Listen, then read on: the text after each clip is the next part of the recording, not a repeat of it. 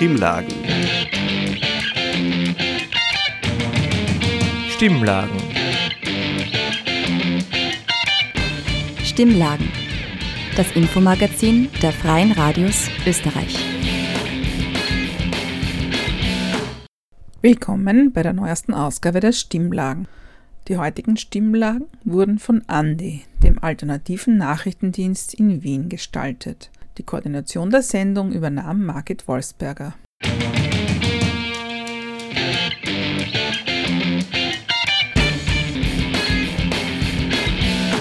Die heutige Stimmlagenausgabe beginnt mit einem Bericht von Stefan Resch zum Novembergedenken in Wien anlässlich der Reichspogromnacht von 1938. Am 9. November fanden dazu zwei Veranstaltungen statt, und zwar einmal von Light of Hope, einer Jugendorganisation der israelischen Kultusgemeinde, und das zweite war das Gedenken das seit 1994 am Gelände des ehemaligen Aspang-Bahnhofes stattfindet, in Erinnerung an die Deportationen, die von dort ausgeführt wurden.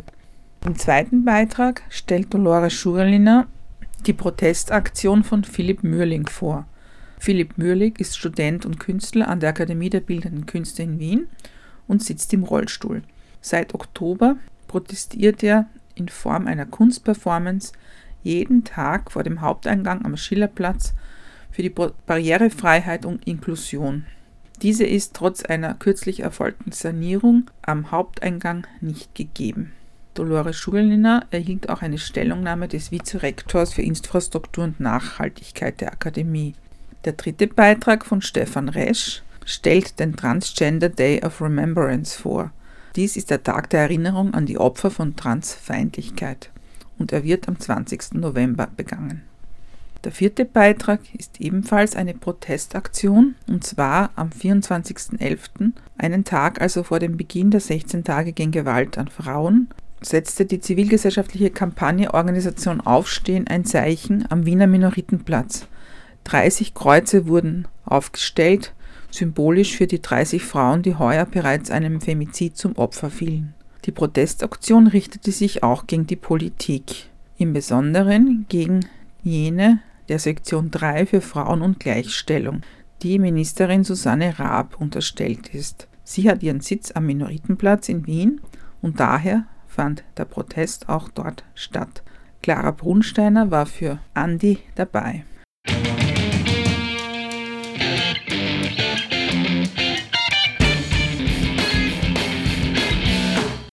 Sephardim-Synagoge, Zirkuskasse 22, 1020 Wien. Eschel Avraham Synagoge, Pasmanitengasse 6, 1020 Wien. Adas Israel, Große Schiffsgasse, 8, 1020 Wien. Bet Israel, Leopoldsgasse 1020 Wien. Am und um den 9. November finden in Wien jedes Jahr Gedenkfeiern für die Opfer der Reichspogromnacht 1938 statt – Seit 2012 ist auch Light of Hope fester Bestandteil der Wiener Gedenkkultur. Nach zwei Jahren Covid-bedingter Pause konnte der Gedenkmarsch vom Heldenplatz zum Judenplatz dieses Jahr am 9. November 2022 wieder stattfinden. Bet Midrash, Talmud Torah, Malskasse 16, 1020 Wien. Achdut Israel, Rembrandtstraße 32, 1020 Wien. Achwe Vereut, Tabostraße 59, 1020 Wien. Etwa 1200 Menschen folgten dem Aufruf der Jugendkommission der israelitischen Kultusgemeinde, gemeinsam der Pogrome vor 84 Jahren zu gedenken. Alleine in Wien wurden 88 Menschen schwer verletzt und 27 Menschen ermordet, Geschäfte wurden geplündert, Synagogen in Brand gesteckt und zerstört. IKG-Präsident Oskar Deutsch wies in seinem Redebeitrag auf die breite Beteiligung der nichtjüdischen Bevölkerung hin.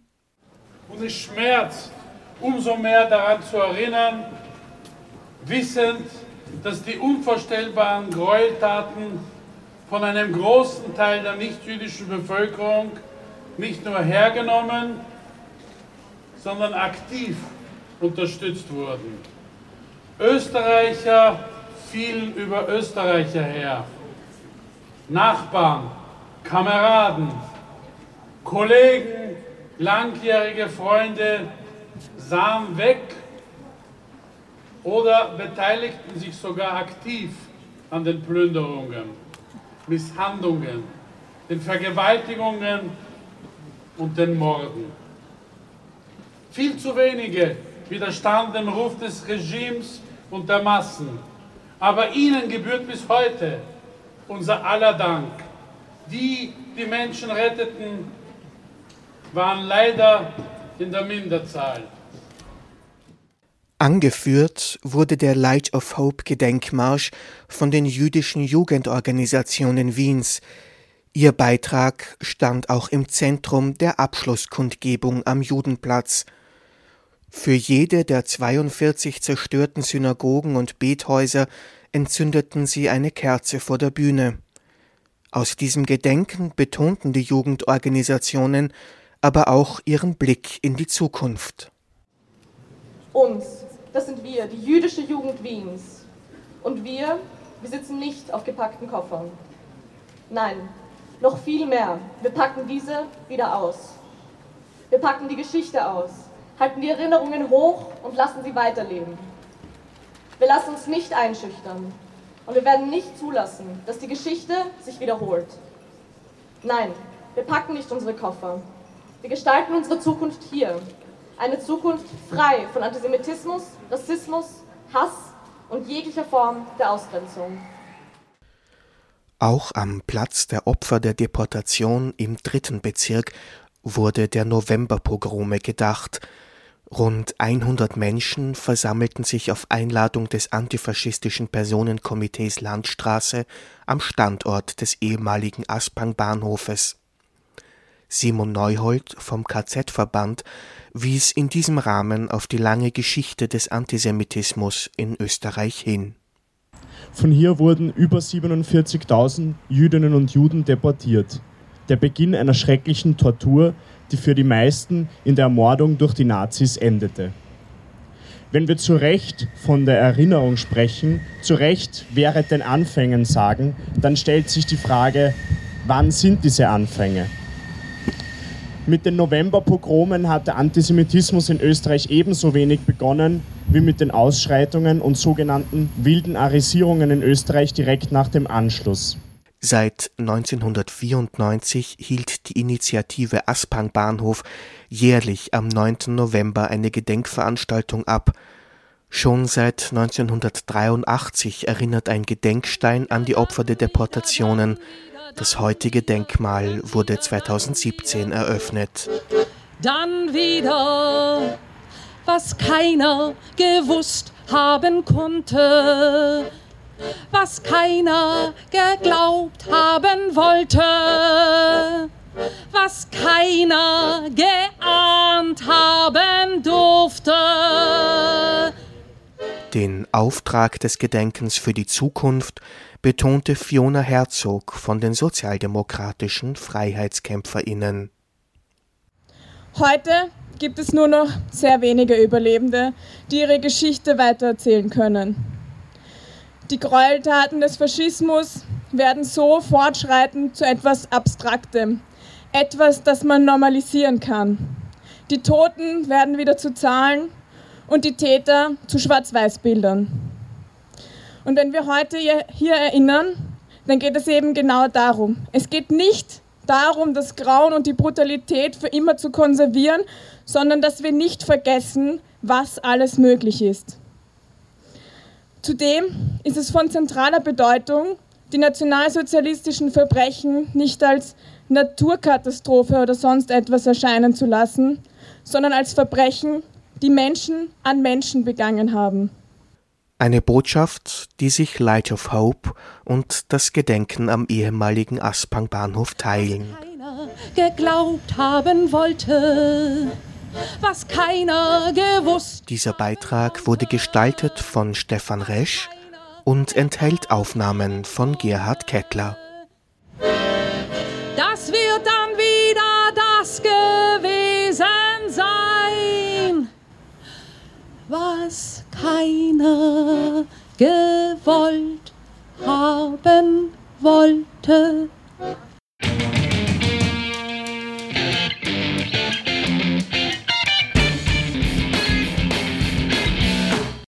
Genau das beschreibt die Inklusion, dass man die Möglichkeit hat, mit der Gesellschaft zu leben, in der Gesellschaft zu leben und nicht separat als Behinderter behandelt zu werden. Philipp Mörling ist Künstler und Student der Akademie der Bildenden Künste in Wien. Seit Beginn des Wintersemesters 2022 versucht er täglich am Schillerplatz vor dem Haupteingang der Akademie durch seine künstlerische Protestaktion auf die fehlende Barrierefreiheit und Inklusion aufmerksam zu machen. Trotz der umfassenden Renovierungsarbeiten, die am Gebäude bis Juni 2021 drei Jahre lang ausgeführt wurden, erfüllt das Gebäude nur das Minimum der Barrierefreiheit. Barrierefreie Toiletten, elektrische Türöffner, welche sich oft als defekt erwiesen haben, und ein vermeintlich barrierefreier Hintereingang. Für Radio Orange gab Philipp Mürling am 21. November vor der Akademie der Bildenden Künste ein Interview, in dem er die Problematik der jetzigen Situation erklärt und dies in Verbindung mit seiner Kunstperformance setzt. Für Philipp, der auf einen Rollstuhl angewiesen ist, erweist sich der Hintereingang keineswegs als barrierefrei und inklusiv. Für alle, die in das Gebäude gehen, das Wichtigste ist, beim Haupteingang rein und rauszukommen. Und das wurde natürlich nicht ähm, gewährleistet. Ähm, die Tatsache, dass man da zwischen den Mülltonnen im Freien ohne Dach warten muss, bis nach einer nach einem Anläuten der Partie ähm, einem über Knopfdruck die, das Tor öffnet und muss ich auch noch im Durchschnitt 20 Minuten warten. Es sei denn, das Tor ist defekt. Muss ich noch ein bisschen länger warten, bis der Portier kommt und händisch das Tor öffnet. Und bis ich dann durch das Gebäude und überall durchkomme bis zum Portier, dauert es nochmal eine halbe Stunde. Abgesehen davon, in Fällen, wo man nicht gezwungen sein müsste, auf Hilfe angewiesen zu sein, sollte man auch nicht darauf angewiesen sein, weil man sowieso den, bei den meisten, in den meisten Fällen auf Hilfe angewiesen ist. Meine Protestaktion beschreibt in einer extremen Version das, was ich am Schilderplatz immer durchmachen musste und muss die Anstrengung, über den Haupteingang hineinzukommen, ist nur ein Bruchteil der Anstrengung, über den Hintereingang in das Gebäude zu kommen. Ich komme jeden Tag, jeden Arbeitstag um 11 Uhr hierher und gehe über den Haupteingang in das Gebäude oder versuche in das Gebäude zu kommen. Ich klettere die Stufen hoch und mein Rollstuhl bleibt unten stehen. Ähm, mit dem Wissen, dass ich es trotzdem sowieso nicht schaffen werde. Ich glaube, damit ist klar erkennbar, wenn man über diese Aktion zusieht, wie wichtig das für Leute wie mich und auch für alle Leute ist und sein muss dass der barrierefreie Eingang weder als einfach noch als barrierefrei wahrgenommen wird, beweist sich in der Tatsache, dass sich viele BesucherInnen trotz den Hinweisen der Protestaktion, welche auch von anderen Menschen und Mitstudierenden unterstützt wurde, weigern, diesen statt den Haupteingang zu nutzen. Obwohl sich Mörling in den Medien repräsentiert fühlt, sind es die Politik und das Rektorat, die das Problem zu ignorieren scheinen. Trotzdem bleibt er beharrlich in seiner Intention, Aufmerksamkeit auf das Thema Barriereunfreiheit zu lenken. Die künstlerische Performance findet weiterhin jeden Werktag um 11 Uhr vor dem Eingang der Akademie statt. Ähm, meine, meine Hoffnung bei dieser Performance ist die, dass die Performance ein weiterer kleiner Stein ist, der vielleicht eine Lawine, nicht Lawine, aber einen kleinen Steinschlag zur Beförderung bringt, die vielleicht das auch in Zukunft komplett problemlos macht. Als, als Behinderter, in welcher Weise auch immer, studieren zu wollen. Dass Philipp Mörlings Aktion und Mühe nicht umsonst sind, beweist sich in der Meldung des Vizerektors für Infrastruktur und Nachhaltigkeit der Akademie, Werner Squara, an alle Studierende über aktuelle Entwicklungen, darunter auch im Bereich der Barrierefreiheit. Dazu gab er am 24. November auch eine Stellungnahme für Andi. Die Akademie unterstützt die Aktionen des Künstlers. Wir sind laufend in Gesprächen. Kurzfristig konnten wir den Zugang über den barrierefreien Eingang an der Seite des Akademiegebäudes überarbeiten. Umgesetzt wurden bereits Verbesserungen wie die permanente Offenhaltung des Tors Markartgasse und das Verschließen der Bodenrillen in der Einfahrtsrampe. Dennoch gilt, jede bauliche Maßnahme muss auf ihre Machbarkeit hin überprüft werden und dann mit der Bundesimmobiliengesellschaft BIG allen zuständigen Baubehörden und dem Bundesdenkmalamt sowie mit weiteren externen Expertinnen und Experten abgestimmt werden. Wir müssen eine sorgfältig geplante Lösung erarbeiten, die möglichst vielen Personen nützt und die lange nutzbar bleibt. Die Stellungnahme des Vizerektors Werner Squara wurde eingesprochen. Radio Orange bleibt dran und verfolgt weiter, wie und ob sich das Problem der fehlenden Barrierefreiheit und Inklusion an der Akademie der Bildenden Künste in den kommenden Monaten verändern wird. Wie es das Rektorat und auch die BIC immer wieder betont haben, werden sie dieses Gebäude nicht äh, renovieren oder verändern für mich alleine.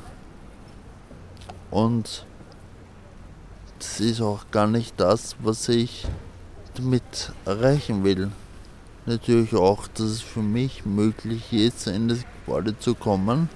Aber viele Leute, die ähnliche Probleme mehr oder weniger als ich haben, ob sie jetzt einfach nur alte Leute sind oder ob das Personen mit Kinderwegen sind, es ist notwendig, dass die Leute genauso einfach in das Gebäude kommen über den Haupteingang wie alle anderen auch.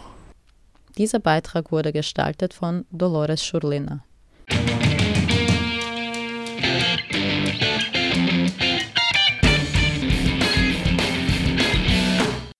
Der 20. November wird international als Trans Day of Remembrance begangen. Seit 24 Jahren gedenken die Community und ihre Allies an diesem Tag all der Transpersonen, die im abgelaufenen Jahr gewaltsam zu Tode gekommen sind. In Wien trafen sich am vergangenen Sonntag 460 Menschen im Sigmund Freud Park, um aus diesem Anlass gegen Transfeindlichkeit, Transmisogynie, Cissexismus und Cisnormativität zu protestieren – denn still sollte das Gedenken an die weltweit mehr als 300 Opfer nicht sein. Die Aktivistin Steffi Stankovic etwa forderte Respekt, Akzeptanz und Schutz von CIS-Menschen ein. Wir sind heute aus einem anderen Grund da. Es sind unsere Geschwister, die in diesem Kampf, der noch immer anhält, am Weg in die Freiheit und den Frieden verloren haben. Unsere Geschwister, die niemandem etwas schuldig waren die niemals jemandem was angetan haben. Alleine im Jahr 2022 haben wir über 300 dokumentierte Fälle von Morden an Transpersonen. In den meisten Fällen handelt es sich um BIPOC-transfeminine Personen. Genau diese Gruppen in unserer Community sind am meisten gefährdet und trifft auf die meisten Hürden in der Gesellschaft und in diesem beschissenen System, das immer wieder da ist, um uns in Stich zu lassen. Es kommt mir vor, dass heute jede CIS-Person eine Meinung hat zu Transpersonen. Wir sind aber keine Meinung. Unsere Existenz ist keine Quote. Unsere Seelen stehen nicht zur Verkauf für Medien, um Zahlen zu generieren. Es ist die Aufgabe und Pflicht von CIS-Personen, Transmenschen, Transmenschen zu schützen und sie ernst zu nehmen. Wir stellen keine Gefahr dar, wir sind in Gefahr.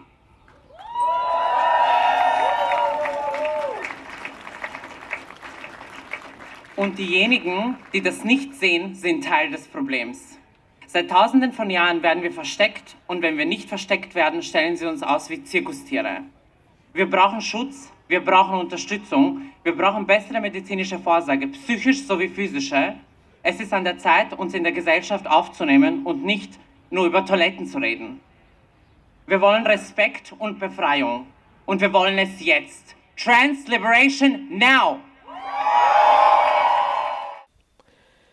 Einig sind sich die RednerInnen darin, dass Transfeindlichkeit in den letzten Jahren und Monaten deutlich zugenommen hat. Rhonda vom Verein Nicht Binär sieht einen Grund dafür in der Diskussion über Transmenschen in den Medien. Ich bin wütend. Ich bin scheiße wütend, dass wir uns jedes Jahr erneut treffen müssen, um der ermordeten Transpersonen zu gedenken, von denen es viel zu viele gibt und die Dunkelziffer noch weitaus größer ist. Denn nicht nur jene, die wir durch physische Gewalt verloren haben, sondern auch jene, die in den Tod getrieben wurden, müssen wir mitbedenken. Wir erlebten in den letzten Jahren, insbesondere den vergangenen Monaten, eine massive Zunahme an Gewalt gegen Transpersonen, eine Zunahme an der Verrohrung der Sprache, eine Zunahme an der psychischen Belastung, die wir Transpersonen durch diesen offenen Hass und Hetze erleben eine Zunahme an Akzeptanz in den Medien, die diese Hetze und Diskriminierung zur Meinung hochstilisieren, die dazu beitragen, dass der offene Hass gegen Transpersonen immer aggressiver wird in der Wortwahl, dass uns inzwischen sogar von politischer Seite die Existenz abgesprochen wird. Ihr seid mitschuld. Ihr habt es zur Meinung Hochstilisierung gesellschaftsfähig gemacht, statt eurer journalistischen Sorgfaltspflicht nachzukommen. Vom Sigmund Freud Park zog die Kundgebung über den Ring zum Heldenplatz. Dort wurde auch die Abschlusskundgebung mit einer Schweigeminute abgehalten. Gewalt gegen Transmenschen findet auch in Europa, auch in Österreich statt, wie Bezirksrätin und Soho Wien Transsprecherin Dominik Mraas in ihrem Redebeitrag betonte. Denn diese rhetorische Gewalt mittels Verbreitung von Lügen, Schauermärchen und Verschwörungstheorien führen nämlich zu realer tragischer Gewalt. Und es ist kein Zufall, dass genau an dem heutigen Gedenktag, wo wir den Opfern gedenken, in den USA ein fürchterlicher Terroranschlag passiert ist. Ein Anschlag auf unsere Community. Aber auch die erschütternden Angriffe auf Transfrauen letzten Sommer bei der Linz Pride oder auch der wirklich schockierende Tod von Malte am CSD in Deutschland zeigen uns, dass vermeintliche Safe Spaces wie Community-Lokale oder eben Pride-Veranstaltungen keine Safe Spaces mehr für uns sind. Zum Abschluss der Kundgebung wurde eine Audiodatei mit den Namen der im vergangenen Jahr ermordeten Transmenschen abgespielt. Dieser Beitrag wurde gestaltet von Stefan Resch und enthält Aufnahmen von Gerhard Kettler.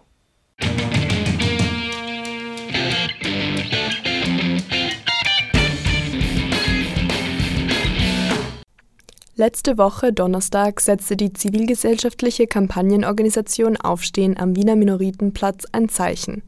Wir haben heute hier vorm, also am Minoritenplatz in Wien, das, der ist direkt beim Frauenministerium und beim Innenministerium, 30 Holzkreuze aufgestellt und die geschmückt mit äh, Kerzen und Blumen für jede Frau, die dieses Jahr in Österreich von einem Mann ermordet wurde.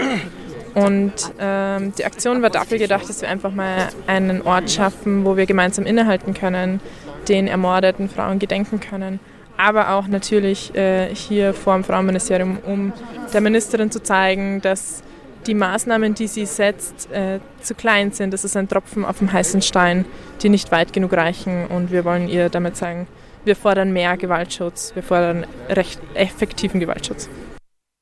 Am 25.11. fingen die bis 10. Dezember, dem Tag der Menschenrechte, dauernden Tage der Gewalt gegen Frauen an. Wir wollten einfach ähm, diesen diese 16 Tage damit äh, einen Auftakt geben und die 30 getöteten Frauen und alle Gewaltbetroffenen ins Zentrum ähm, der Diskussionen auch rücken. Den Hintergrund der Aktion beschreiben die Aktivistinnen wie folgt. Wir, wir wollten ursprünglich, also wir wollten etwas vors Büro setzen. Also wir wollten wirklich zur Frauenministerin gehen. Der Hintergrund dafür ist vielleicht auch, eben wie wir gesagt haben, äh, über 30.000 Menschen haben einen Appell unterzeichnet und wir haben mittlerweile mehrmals angefragt, ähm, um einen Termin, um diese 30.000 Unterschriften zu übergeben und dass eben die Anliegen der Menschen äh, ernst genommen werden ähm, und haben keine Rückmeldung bekommen. Und wir haben uns gedacht, dann setzen wir ihr das vor die Tür. Und dann war die Idee mit den Kreuzen, ähm, ganz einfach, weil Grabsteine zu schwer wären. Wir fordern von der Politik, äh, es braucht mehr Bewusstseinsbildung. Das muss schon in den Schulen anfangen, bei den Jüngsten. Es braucht Schulungen für alle Anlaufstellen, also von der Justiz über die Polizei, äh, damit Gewaltbetroffene wirklich die Hilfe bekommen, die sie brauchen. Und es braucht viel, viel mehr Geld. Also gerade sind wir bei bisschen über 20 Millionen, was das Gewaltschutzbudget betrifft. Und gefordert wird von Expertinnen 228 Millionen. Also man kann sich die Rechnung machen. Also mit diesen 228 Millionen, das ist ausgerechnet von einem äh, Komitee in Österreich, die sich darum kümmern und schauen, ähm, setzt Österreich die Istanbul-Konvention zur Beseitigung von Gewalt an Frauen gescheit um die Istanbul-Konvention ist eine Konvention, die am 11. Mai 2011 von 13 Staaten, darunter auch Österreich, unterzeichnet wurde. Die Konvention ist das erste völkerrechtlich verbindliche Instrument zur umfassenden Bekämpfung aller Formen von Gewalt an Frauen in Europa. Wichtige Punkte, denen Österreich sich unter anderem verpflichtete, sind die Bekämpfung struktureller Gewalt und ungleicher gesellschaftlicher Machtverhältnisse. 2021 wurde die erste Evaluation Österreichs dazu veröffentlicht. Und sie haben eben gerechnet, wenn Österreich alle Maßnahmen treffen würde, die Österreich äh, versprochen hat, umzusetzen in der Istanbul-Konvention, dann würde das 280 Millionen betragen. Da ist Gewaltschutz dabei, also im Fall, dass Gewaltbetroffene ähm, Hilfe bekommen. Da ist Präventionsarbeit dabei, also Bewusstseinsbildung, aber auch ähm, Täterarbeit, also die Arbeit mit Leuten, die schon gewalttätig geworden sind. Da ist dabei ähm, gescheite Medienberichterstattung, also wie berichten Medien über Gewalt an Frauen. Ähm, da sind Schulungen dabei für eben Justiz, äh, Polizei etc. Also ein großes, großes Paket, ähm, was es natürlich auch braucht, damit wir das wirklich das Problem an der Wurzel packen. Zum Abschluss fassen die Aktivistinnen noch Punkte zusammen, was jede, jeder Einzelne tun kann. Und zwar ist einmal ganz, ganz wichtig, dass wir Betroffenen glauben, dass wir hinhören, was sie zu sagen haben und das nicht äh, gleich äh, als äh, irgendwas Nichtsagendes abtun. Ähm, auch, dass wir Zivilcourage zeigen und einschreiten, wenn wir äh, von Gewalt mitbekommen. Und das Einschreiten muss nicht immer das direkte Eingreifen sein. Es kann auch sein, dass man äh, den Täter ablenkt, äh, dass man eine andere Person, die vor Ort ist, die das vielleicht auch mitbekommt, um Hilfe bittet aktiv, dass man die Tat dokumentiert oder dass man zu Betroffenen hingeht und fragt, ob sie Hilfe braucht, ob sie Unterstützung braucht. Also eingreifen kann ganz, ganz verschiedene Gesichter haben. Und äh, auch ganz, ganz wichtig, bleiben wir weiterhin laut, bleiben wir lästig, äh, bis die Politik uns hört.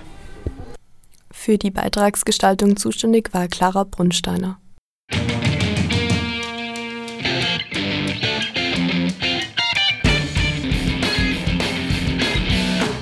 Dies waren für heute die Stimmlagen, das gemeinsame Infomagazin der freien Radios in Österreich. Diese Sendung gestaltete die Redaktion von Andi, dem alternativen Nachrichtendienst von Orange 94.0 in Wien. Die Sendungskoordination übernahm Margit Wolfsberger. Nachhören kann man alle bisherigen Stimmlagensendungen unter cba.media. Und mehr Informationen zu den Stimmlagen gibt es auf stimmlagen.at. Die Sendung nächste Woche gestaltet die Redaktion von unten von Radio Helsinki in Graz. Vielen Dank fürs Zuhören und noch schöne Tage.